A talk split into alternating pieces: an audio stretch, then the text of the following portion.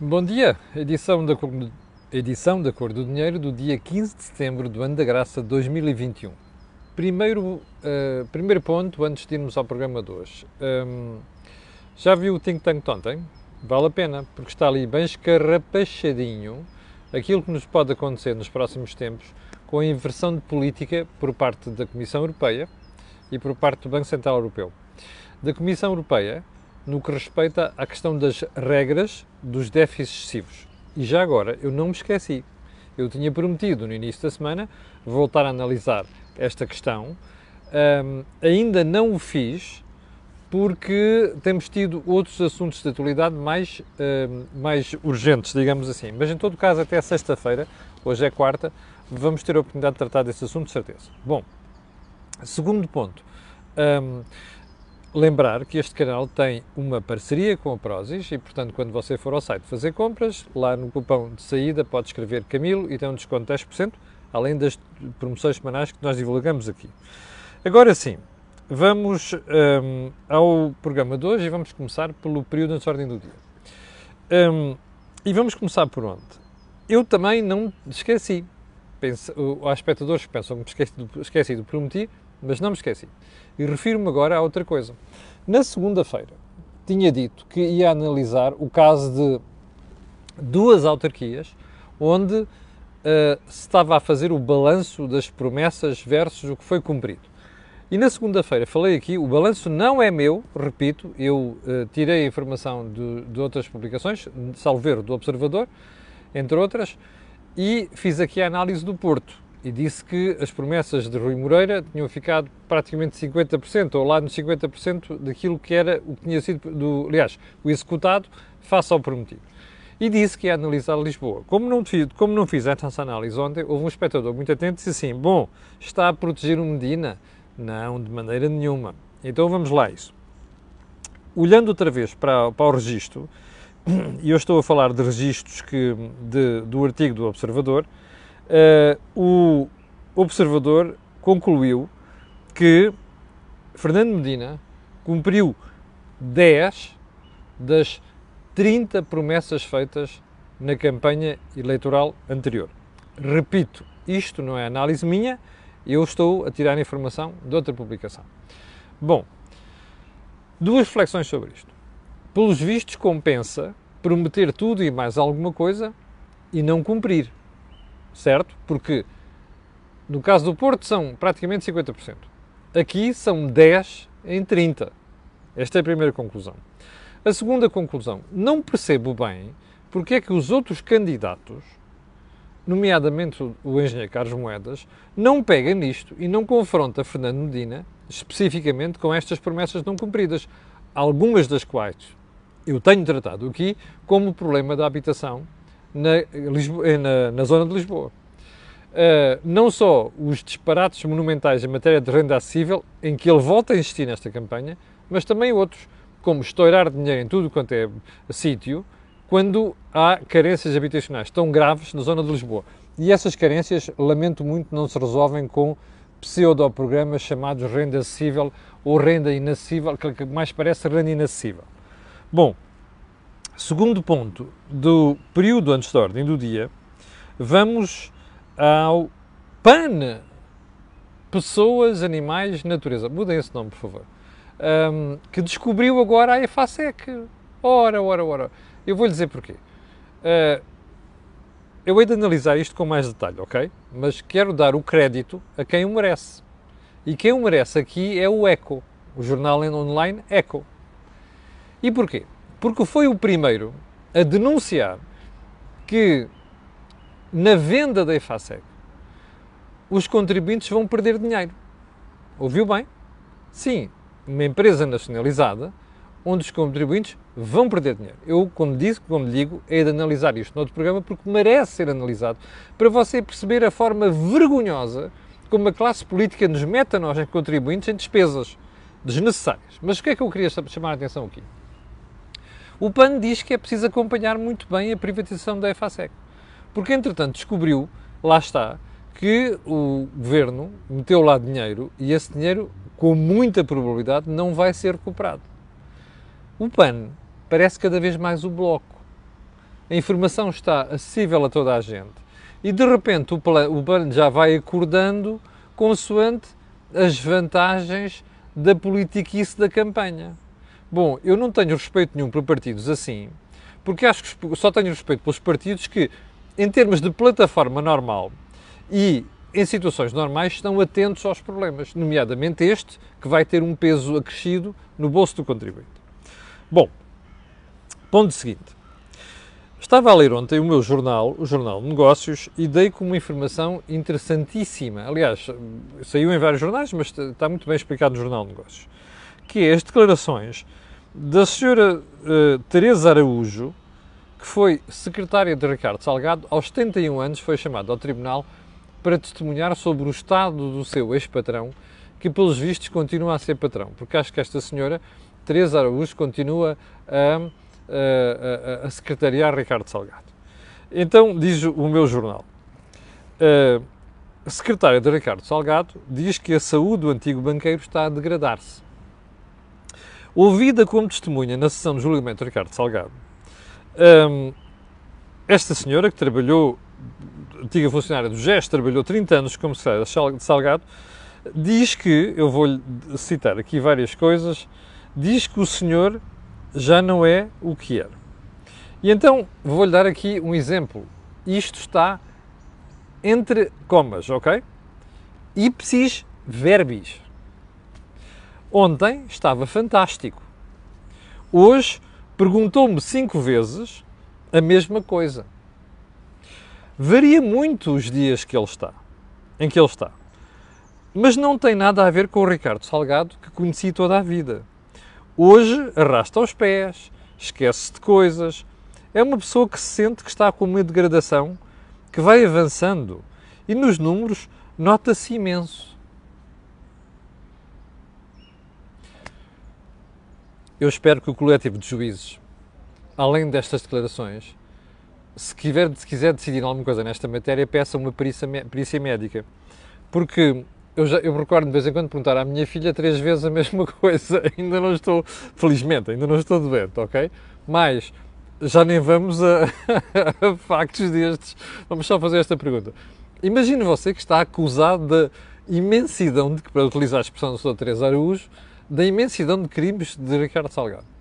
Provavelmente faria tudo possível e imaginário para que as pessoas que eu sei que vão testemunhar perante o coletivo de juízes pensem que eu estou mesmo a degradar-se.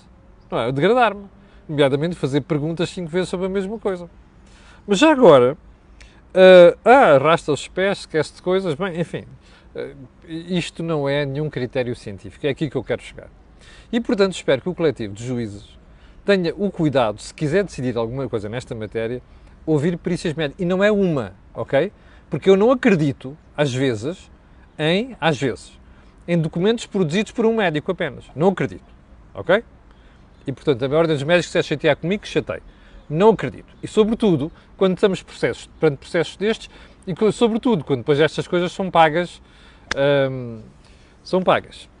Ok? Bom, mas agora vamos voltar à senhora Teresa Araújo. Uh, que eu acho impressionante. Porquê? Porque hum, você recorda-se do que já se disse sobre Ricardo Salgado sobre a sua capacidade de se envolver numa série de coisas e ter dirigido muitas das coisas erradas, que é para não dizer criminosas, que se fizeram no âmbito do Banco Espírito Santo e do Grupo Espírito Santo. A senhora Teresa Araújo diz assim, uh, contesta que a gestão do grupo passasse exclusivamente por Ricardo Salgado, ao notar que o presidente do BES, agora vem as aspas, tinha tanto trabalho que era impossível dedicar-se às outras áreas. Pronto. Está a ver? Todas as informações que a gente tem, inclusive de pessoas do grupo que já testemunharam, apontam exatamente para o oposto disto. Está mesmo a ver para que é que estas coisas são, são feitas, não está? Pronto, eu estou. Se você não está, eu estou. Julgue por si. Ponto seguinte. O meu jornal, ainda o Jornal de Negócios, diz que os depósitos das empresas e dos particulares, presumo eu, serão parte da solução na negociação das moratórias. Isto é, quando as empresas e quando os particulares quiserem negociar moratórias, vai entrar na equação os depósitos. Olha, na banca. Só posso bater palmas. Sabe porquê? Que é para depois não ficarmos com a sensação que o dinheiro do contribuinte vai cobrir ou vai garantir moratórias, sabendo que depois as pessoas têm colaterais que podem dar. Porreiro? Vamos ver se isto vai mesmo à aplicação, porque se não for, eu, como contribuinte e como cidadão, estarei aqui a vociferar contra qualquer solução que não passe por isto. Ponto seguinte: sim, há gente muito irresponsável a lidar com o crédito e eu não quero ser o para-raios dessa gente. Estou farto de ser, como contribuinte, para-raios de gente absolutamente irresponsável e empresas também. E mais, decisões duvidosas dos bancos em certas matérias. Bem, ponto seguinte. Uh, você recorda-se que ontem falei aqui da luta pela, pelo controle, ou melhor, pela liderança da Associação Mutualista de Montepio.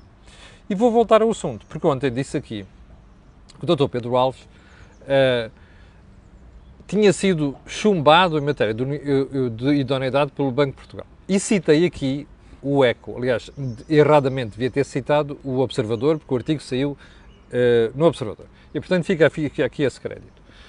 Mas recebi ontem uma chamada do Dr. Pedro Alves, aliás, falei com o Dr. Pedro Alves sobre o assunto e o Dr. Pedro Alves desmente categoricamente que, que a sua avaliação de idoneidade tenha tido um traço vermelho por parte do Banco de Portugal.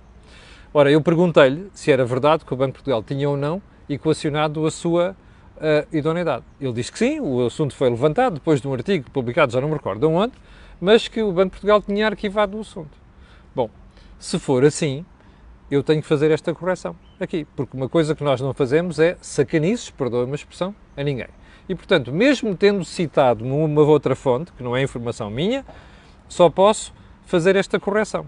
Aliás, também aproveito para dizer que vou falar com mais detalhe com o Dr. Pedro Alves sobre esta matéria para tentar perceber o que é que está aqui no meio disto. Mas como também você já percebeu, nós estamos em plena campanha eleitoral, não é?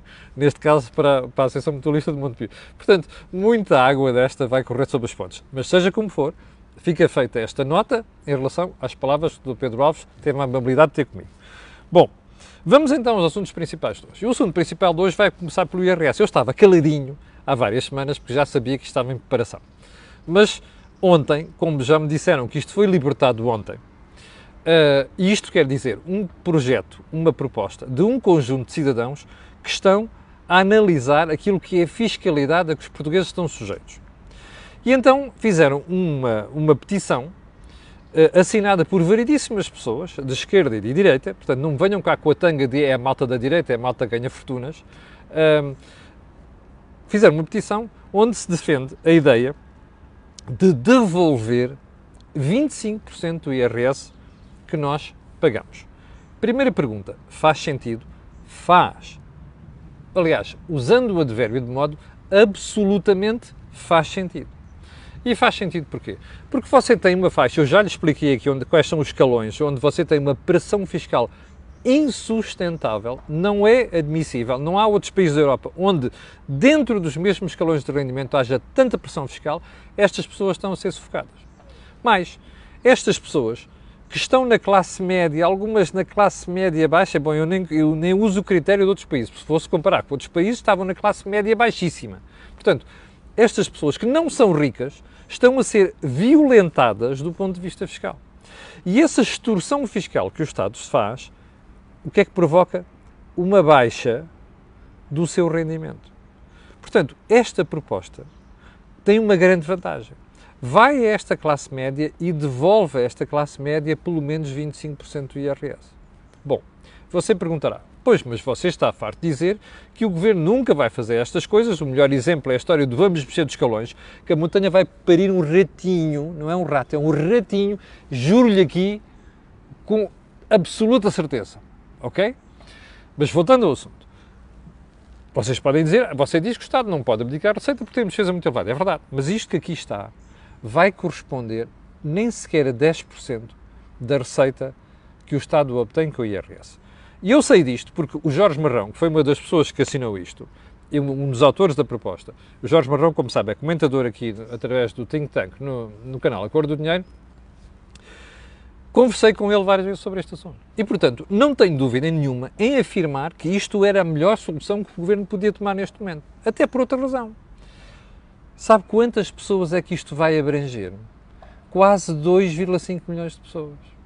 Ora, se você fizer as, as, contas ao universo de gente que paga IRS em Portugal, vai chegar à conclusão que é quase 50% destas pessoas.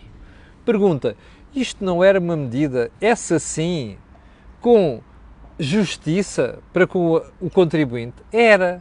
Qual é o drama destas coisas? É como você sabe, isto é um governo socialista, dorme com blocos de esquerda e dorme com PCPs e, portanto, dificilmente pode acabar por acatar esta, esta medida. Mas há uma coisa que lhe vou dizer: isto é fazível. Bastava apenas que o governo não estourasse dinheiro noutras coisas, olhe, por exemplo, na Zefasec. Olhe, por exemplo, nas TAP. Já agora, e de comentar amanhã, a senhora Christine Widener, a nova CEO da TAP anda para aí a dizer que estamos no momento de recuperação. Oh, minha senhora, não nos atirarei para os olhos, já chega o Pedro Nuno Santos. Mas voltarei ao assunto mais tarde. Bom, mas como dizia, uh, isto é uma medida que faz sentido. Eu vou estar atento, porque isto, percebe, se você quer fazer pressão sobre o Governo e o Partido Socialista, é nesta matéria que tem que fazer. Porque isto é de absoluta justiça para com o contribuinte. Bom, e para com a classe média. Ponto seguinte. A Presidente do CFP, Conselho de Finanças Públicas, ontem foi ao Parlamento e fez declarações desassombradas. Aliás, eu cada vez tenho mais admiração pela Nazaré Costa Cabral. Sobre dois pormenores intelectuais, académicos. A Nazaré é doutorada em Direito, ok? E é licenciada em Economia. Eu não conheço muitas pessoas em Portugal com formação em Direito com formação em Economia. Havia um, que era o José Alberto Tavares Moreira, que foi governador do Banco de Portugal, que já morreu. Deus o tenha santa paz.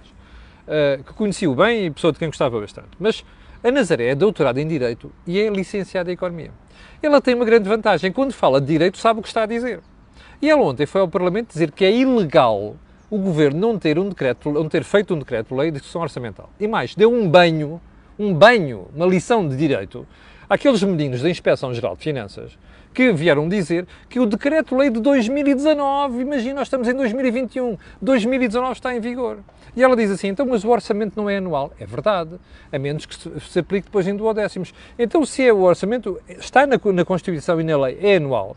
E como o decreto-lei orçamental se refere ao orçamento, quer dizer que quando o orçamento acabou, como é o 2019, o decreto-lei orçamental não está em vigor, percebe?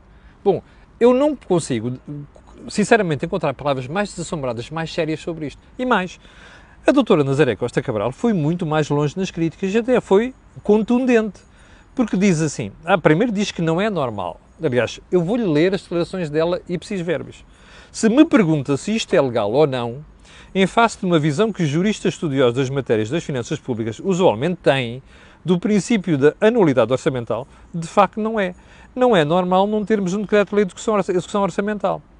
E a seguir diz o seguinte: neste momento não sabemos se ainda vamos ter um decreto-lei de discussão orçamental este ano.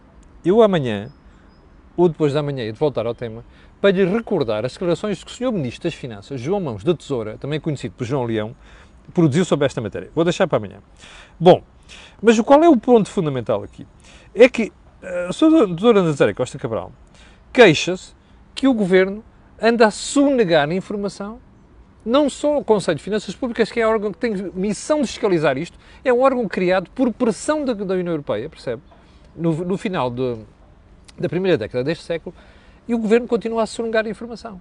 Aliás, a, a, a ausência de um decreto-lei de discussão orçamental, vou voltar a dizer, foi primeiramente denunciado pelo Joaquim Miranda Sarmento há uns meses, muito antes do Dr. Marcos Mendes. Teve, o Dr. Marcos Mendes tem a vantagem de ser comentador. Mas isto foi denunciado pelo Miranda Sarmento há uma série de meses.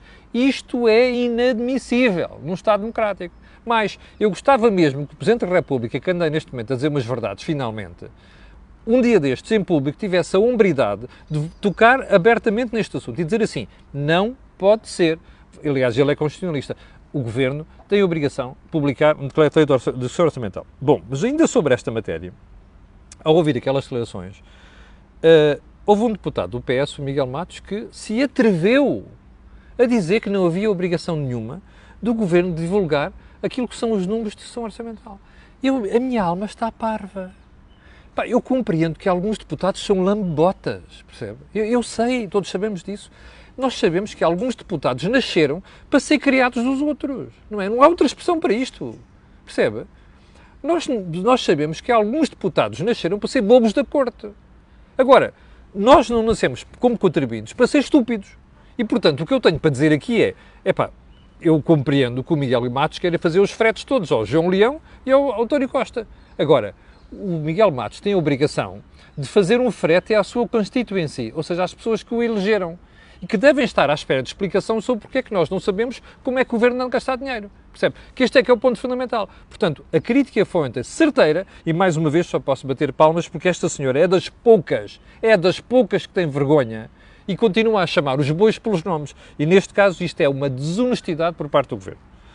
Bom, e você, esperamos que, não, que a coisa não fique por aqui. Bom, ponto seguinte, que isto vai fazendo tarde, ah, lá está, eu queria outra vez voltar a falar dos regas chivas, se calhar não vamos conseguir falar. Mas agora, dê uma olhada no Think Tank ontem, porque o Jorge Marrão e o Joaquim Aguiar deram uma lição magistral ontem do que é que isto significa e o que é que se vai passar connosco. Bom, ponto seguinte, vamos à Espanha. Uh, ah, já agora só uma coisa, a eletricidade no mercado grossista continua a bater recordes. Há dias era 154 euros por megawatt-hora. Sabe quanto é que foi ontem? Baixinho, 172 é o mercado grossista. Diga-me só uma coisa: até quando é que o mercado grossista pode subir sem que o consumidor pague isto? Eu estou muito curioso para ver a análise que a ERS vai fazer no mês de outubro. A ERS já tem um novo presidente, como sabe, o anterior presidente morreu, Deus a tenha em santa paz. Eu não falei nisto a semana passada. Mas ah, durante quanto tempo é que isto é possível sem passar ao consumidor? Industrial e, familiar? Só mais um pormenor. Já, já avisaram isto aos portugueses ou não? Ah, continua, temos almofadas, não é? Como dizia ali o, o tontinho do, do Matos Fernandes, temos almofadas. Eu quero ver onde é que estão as almofadas. Não esqueça, você ouviu aqui em primeiro lugar, em primeiro lugar esta matéria. Só mais um pormenor.